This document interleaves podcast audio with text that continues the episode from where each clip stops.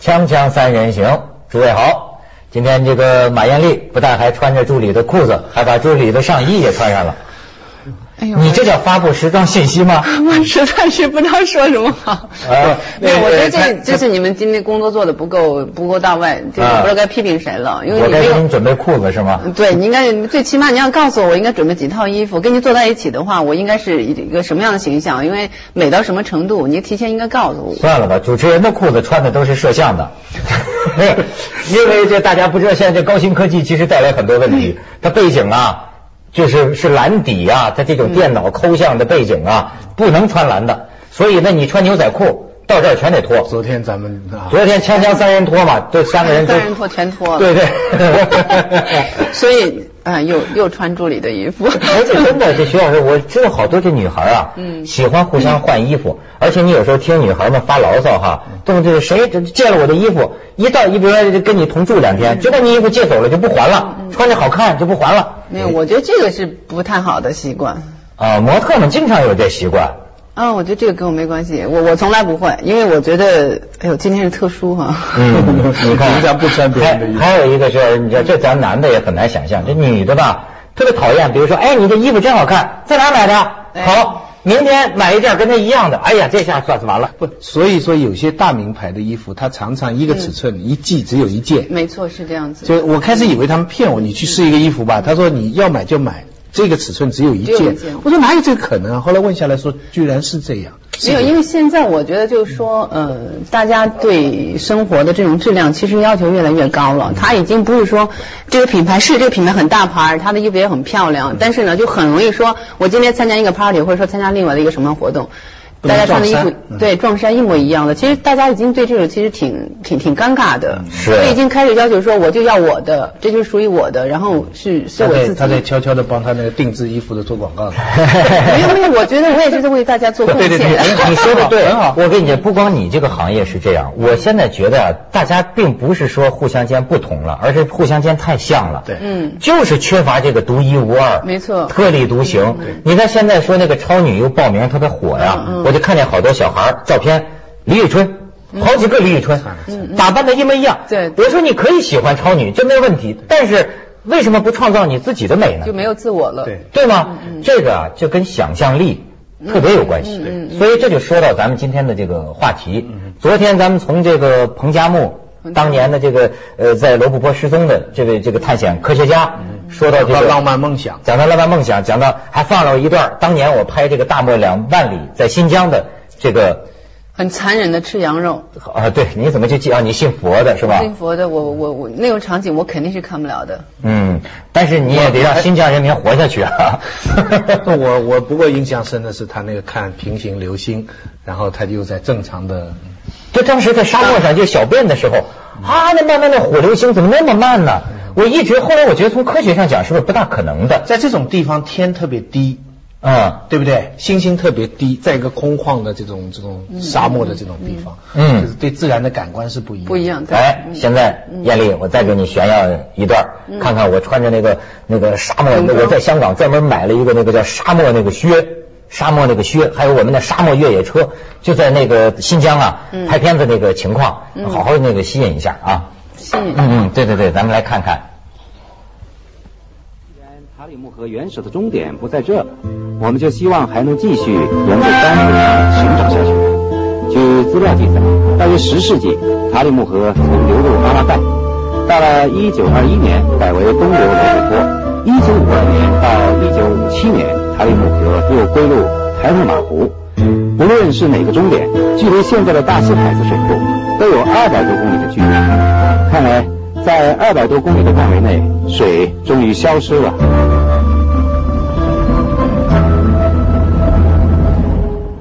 你看见没有？看这个是为了告诉你们，我也有年轻的时候嗯啊、而且啊，你知道我为什么就是这两天老说这个事儿啊？嗯就是彭加木的这件事情啊，引起我好多好多，我想起好多事儿。嗯我还想到了一个小女孩儿，这个小女孩儿啊，咱们过去没掌握舆论工具，我一直没有机会啊，这就是向她表示感谢，在沙漠或里者向忏悔新疆呃对忏悔，嗯或者 说什么人陈世美吗？或者向新疆石油管理的有关部门呐、表示一份什么谢意还是歉意？你知道我跟你讲个什么故事啊？就是当年你不了解这个片子是早年间啊，我跟李辉啊，我们那个还还现在还有那个张绍刚，对吧？我们那个时候一个摄制组，当年凤凰卫视是什么惨状啊？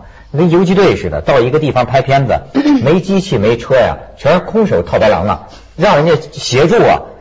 然后你要到拍《大漠两万里》，你要再绕行这个整个塔克拉玛干一周，最后又经过这个塔中公路啊，从从沙漠中心地带回去，就新疆那个石油管理部门必须要有那种车，叫沙漠越野车，必须要有那种车，我们没有啊。我们骗到的摄摄像机这还不够啊，我们还必须把车骗出来。于是乎，就我跟张善刚啊，凭着两嘴不烂之舌，就一个石油那个管理部门的一个小姑娘，色诱，一个秘书，色诱这啥色？对不对啊？嗨，这两人肯定是这么回事，是吧？嗯我我觉得们凤凰台的啊，小你靓们两仔，个有点过分。嗯哼，你还不知道我说什么，你就说我过分对，你骗出一小女孩嘛首？先你们两个男人，然后去骗一个女孩子，先不说后面会发生什么样的故事，但是这个前不提不开始。听他说完，听他说完啊，听他说完。骗骗两个男 骗你， 对我在乎的不是骗，我在乎的是两个男的啊。我说是什么呢？咱们是骗嗯，但也不是骗，咱们是拿希望与梦想去骗。你知道？的骗女的都用这方法，对哎对呀，是吗？ 是的但是这呢你，们男人的那个强项呀，哎，你想想，当时你听了我们俩一番肺腑之言，我们俩就跟这小姑娘说，说我们现在需要这个车，嗯，对吧？我现在幻想的是我，哎，对，然后呢，我们要这个拍一个片子，名名字就多么这个浪漫，就是大漠两万里。我们啊，要这个这个穿越塔克拉玛干沙漠然啊后，马艳丽就激动起来了。这是这个电哎视史上的一次这个奇迹远征啊！前人从来，实际前人做过很多次了，哈前人从来没有做过，反正就是渲染。像子君一样睁大的惊讶的眼睛。嗯小姑娘也是负责公关宣传的，我估计也没准原来也是学新闻的。哎呀，这小热血沸腾。于是这姑娘，你知道居然干出了个什么事儿啊？她假传圣旨啊，就等于说呃领导调车要跟着要配合要去拍，就调走了他们那儿的两辆沙漠越野车。哎呦，我真佩服这小姑娘，就那女孩一定很漂亮。啊、行，嗯，嗯就是那个就是呃，我们在这个沙漠里这个走啊，两辆越野车，你知道这么走，每到一个能打电话的城市，这小女孩就跟总部打电话，我都听到总部在训斥她。赶快把车调过来！谁让你把我们公这这个这个这个这个局里的哦车给弄出去呢？擅自把车借给你们。对，就是假装上这大风险为了帮我们的忙啊嗯哼。然后这小这小小姑娘到最后我都不忍心了，我说要不然咱就撤吧，你别害了人家干嘛？然后这小姑娘说啊想来想去想来想去，说没事，我跟他们解释了，咱们把这个片子拍完，咱走完最后一段路，嗯就那么样。听说呀，我后来听说，不知道是不是真的。要我我也会那么做的，听说回去之后你也会啊？对，我会坚持走完的。是吗？我我我我我我想我你也我会冒着风险掉那两那个车为什么你当时心里是怎么想的？觉得这两个男人说的很有魅力是吗？呃，可能就这个描写的这个这个这个蓝图这个故事啊，很美。嗯这个片子我觉得这是值一得拍部分，另外一部分呢，就是说我自己可能会去幻想那个地方一定是一个很很神奇的，然后充满神秘感的一个一个地方，就是那种好奇心可能会促使我我我要去看看，或者要走到那个地方去。但是真是，所以要向人家这个局里啊，现在这个迟来的这个谢意哈、和歉意，听说就回去之后，嗯嗯，这个小女孩啊就不在那儿干了。我不知道是是不是因为这个，我怕是因为这个犯了错给炒了呢，还是她还有一种解释，你知道吗？说是啊，就跟着这个拍了一圈这个片子之后啊，脑子里对自己未来的人生啊嗯，改变了？有了很多别的想法，可能呢就想换换工作了，你后来再也没碰到过他了。再也没碰到过这个哎不行太太，我觉得有点儿啊！不干嘛？不地道。不 对，怎么不是 他 的？啊，人家为你做了那么大的牺牲，不管是老板把他炒了也好，或者说他把老板给炒了也好，毕竟是说为你们曾经付出那么大的这个代价。他现在隔了多年以后在电视里致谢，对不对？嗯真是致谢。这个沙漠的印象，你看人去一个好地方啊，其实还是跟人有关的。一个这么漂亮的地方，要是没有中间这些故事，你看他的大沙漠感情没这么深的，哎，很多东西是这样的。对，徐老师，你都总不说正题儿，嗯这是这个事情，我们正确的来理解它，嗯它是一种什么行为？，对，你们为了事业而献身，不是事业，而是说每一个年轻人心里都有一个梦梦想啊对狂想。嗯有的嗯时候，你好比说彭加木吧，虽然在在失踪的时候是五十五岁啊，那也等于说，他就为了这个考察罗布泊的这个梦想，把命搭上了。嗯对，你知道当时在罗布泊，我们还见到一个，就是我就跟你讲，上海去的探险家，哎呦，就是发现他的尸身的时候，临终的那个样子，就是说他手边还有矿泉水，但是你知道在那种地方啊，实际是身体里缺盐，缺盐的话呀，这个水你锁不住。啊，喝下去水一出汗，哗就蒸发了，嗯你就等于像个漏水的水罐子就脱水，嗯最后他还拿刀啊，就在地上在挖挖挖坑，都有这个遗迹，就是想挖出点潮湿的东西来。你说他为什么？他就是个探险家，他还不是说像彭加木进行科学考察，嗯就是说我有一个志向，我要探险这个沙漠，探险罗布泊，嗯就把命搭上了。所以我就说这个小女孩啊，哎，艳丽，你你说说，像你小的时候，嗯会不会有过这种为了一个什么，哎，不顾一切。不计后果，不顾任何代价？你你你有没有这样的事儿？嗯，嗯，有也不跟你说。你怎么知道？等一下咱咱们先去一下广告，我给他引导一下 啊。锵锵三人行，广告之后见。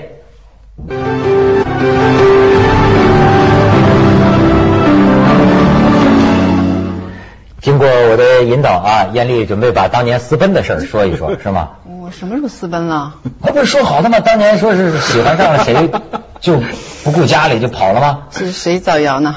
那你要说什么事儿呢？ 啊？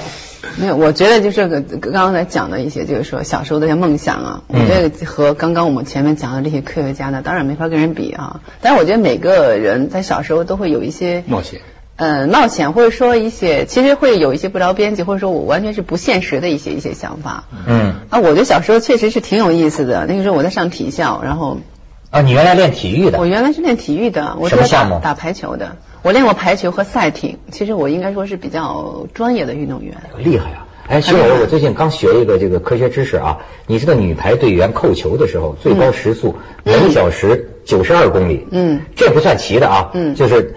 但是逾我都不可思议，说逾越救球，中国女排逾越救球，嗯身体的在空中的时间，嗯你知道多长时间吗？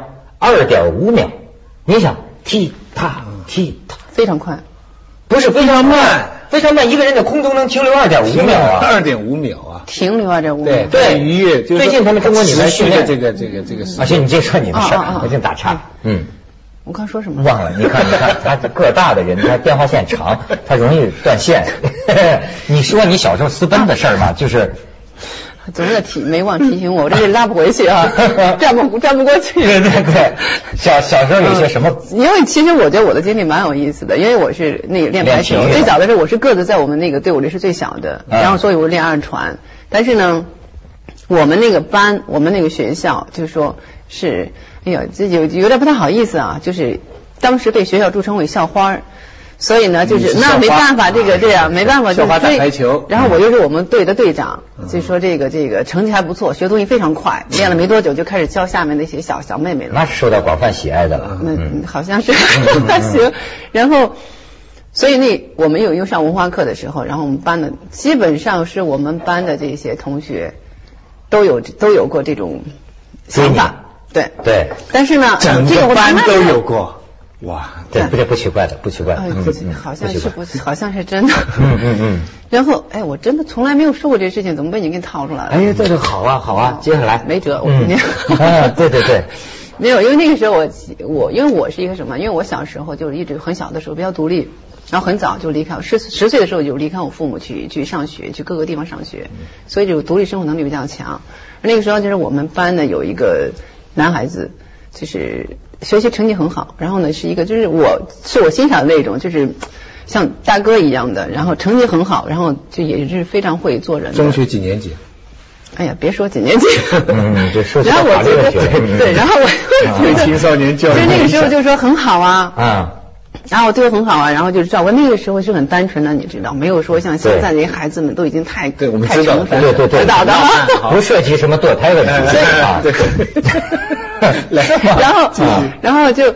那些班里就练别的，因为那个时候我们有南排呀、然后还有一些那个什么什么练柔道的，就很多项目。嗯然后那个时候不像那不像现在，大家你喜欢我喜欢你，然后我就告诉你，哎呀，我我我喜欢你。嗯那个时候就是写纸条啊，对然后中间要有一个人去传话呀，对这样子。然后有一段时间，我真的是我觉得挺痛苦的，因为太多，有的人写信真的写了好厚一沓信，嗯哼然后我看都要看好半天，然后后来我就告诉， 然后有的是写纸条，有的是写信，有的是害人用不人传浅话。我真那个时候单纯嘛，就不喜欢的东西，我就是这种距离就会觉得，我就会把这个距离保持的很拒之门外远，嗯对，拒之门外。然后后来我就告诉了我的一个最有趣的，告诉我的一个好朋友，就老在我们中间传话的一个好朋友。我跟他讲，我说你告诉他们，我妈妈在家的，在家的时候已经给我定了娃娃亲，让他们放弃对所有 的想法。我以为你告诉他们比武招 亲，柔道排南排啊，所以这个是我，呃，当时其实很认真啊，当时真的很认真，就想，哎呀，我想什么办法就去是说拒绝，你你然后也憋不伤害他们，因为我我觉得还是蛮就是说，善你良的觉得你编这个娃娃亲的谎话嗯是一个非常浪漫的事情，对我觉得 需要是很大的勇气。然后我是对不对很认真的在跟他们讲这件事情，可是你完成了你的浪漫的梦，你知道你打破了人家的浪漫的梦。哎，徐老师说的好，徐呃老师他们这种一般都是杀手。嗯 你你也装饰了我的装饰，你装饰了别人的这梦就。是你那个时候的想象力是吧？能想象到就为了拒绝男同学啊，嗯这是一种想象力。因为那个时候你知道会看很多，一个是看一些看一些书，对然后看一些就是一些传说，对，然后知道呢过去的这个对过去的媒妁之言，会父母之是这命样子的，对。哎，其实我很珍视这种好像很幼稚的想象力，你知道，所以要不说还说这个彭加木啊，最近这个博客上有人写一篇文章，嗯我觉得你听了可能就有感受。嗯这位朋友说呢，他回忆当年，我就跟你说，彭加木失踪是在一九八零年嘛。当时号召学习彭加木，嗯班上有个女同学，老师说要写作文，嗯说彭加木失踪了，去哪儿了？这个女同学呢，就写什么呢？说彭加木到了火焰山，然后呢，进了神话世界之门，嗯到另一个世界去宣讲。哪个火焰山？《西游记》的火焰山呃哎还？就是新疆确实有个火焰山啊啊，这是《西游记》里的火焰啊啊山。说到了火焰山，到了神话世界嗯之门，到了另一个世界去讲科学知识和宣传粉碎嗯四人帮的伟大成就去了。我太美徐了，老师这作文写的好吗？你觉得？挺有想象力的。但是当时受到老师的批判，说你怎么胡写呢？瞎写呢？你怎么能这么写呢？其实我觉得这个老师，语文老师干的事儿，就是在扼杀当嗯年小孩子的是这基本种上呃基暴。基本上都是我我我我认同我们这一行，我一再的警告，包括我们自己，嗯就是我们在提高他们语文基本呃基本知识的同时，常常在扼杀很多人的这个想象力，嗯，就是最近啊，我看到一个写童话的作家叫郑渊嗯洁写一个专栏文章，我觉得他这观点挺有意思。他说小孩儿的时候，他也许会说报纸啊嗯是报纸树生出来的果实，但是他大了，知识增长了嗯嗯，他不会这么想象了。可是他说呢，这是个捡了芝麻丢了西瓜的事儿，因为有时候啊，想象力可能会比知识啊更加的重要。哎，徐老师，你看什么呢？这里有一篇跟你讲的很相似，他不是火焰山，他说彭加木去了火焰杯。对他说彭加木从生物学意义逝去二十六年，物理学意义可曾可能躺在沙漠角落，心理学意义却已成为一个特殊的图腾，因为他的意外离去给成千上万孩子头脑灌入了一个包括他灌入了某种不靠谱的梦想。他去了孙悟空的天宫，还是哈利波特的那个什么什么什么魔法学校，呃嗯哼哼，这是现在的人的幻想。这是现在的人的对他这个想象。所以我现在觉得啊，这个为什么咱们说有些行业是缺乏创意哈，嗯就是你得让他有些特别那个就是不靠谱的想象。嗯人有时候得保持一点儿。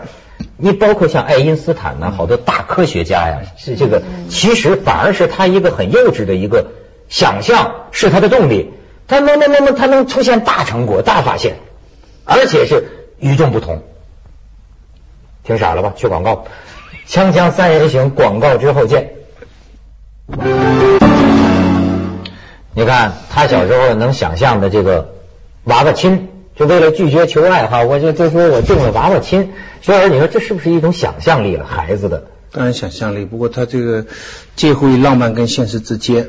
这个最基本的艺术方法是现实主义、浪漫主义跟现代主义。嗯人生主要是儿童、青少年、中年跟老年，你知道是怎么配的哈？呃，歌德说，儿童是现实的，现实主义的，嗯，青年是浪漫主义的。他没往下说，我接下去说，中年是现代主义的，老年又回到现实主义了。我、哦我最近对儿童的这个童心崇拜产生了一些怀疑，尤其是看了你们上次拍电影的那个看上去很美的，嗯很多细节。其实仔细看小孩子的很多想象啊，其实是跟切身利益有关的。从小孩的这种现实主义的想象，过渡到青年人的浪漫，其实是加入了理性的成分的。嗯其实我我自己觉得，我们最最需要、最最需要保持的是青年人的那种浪漫。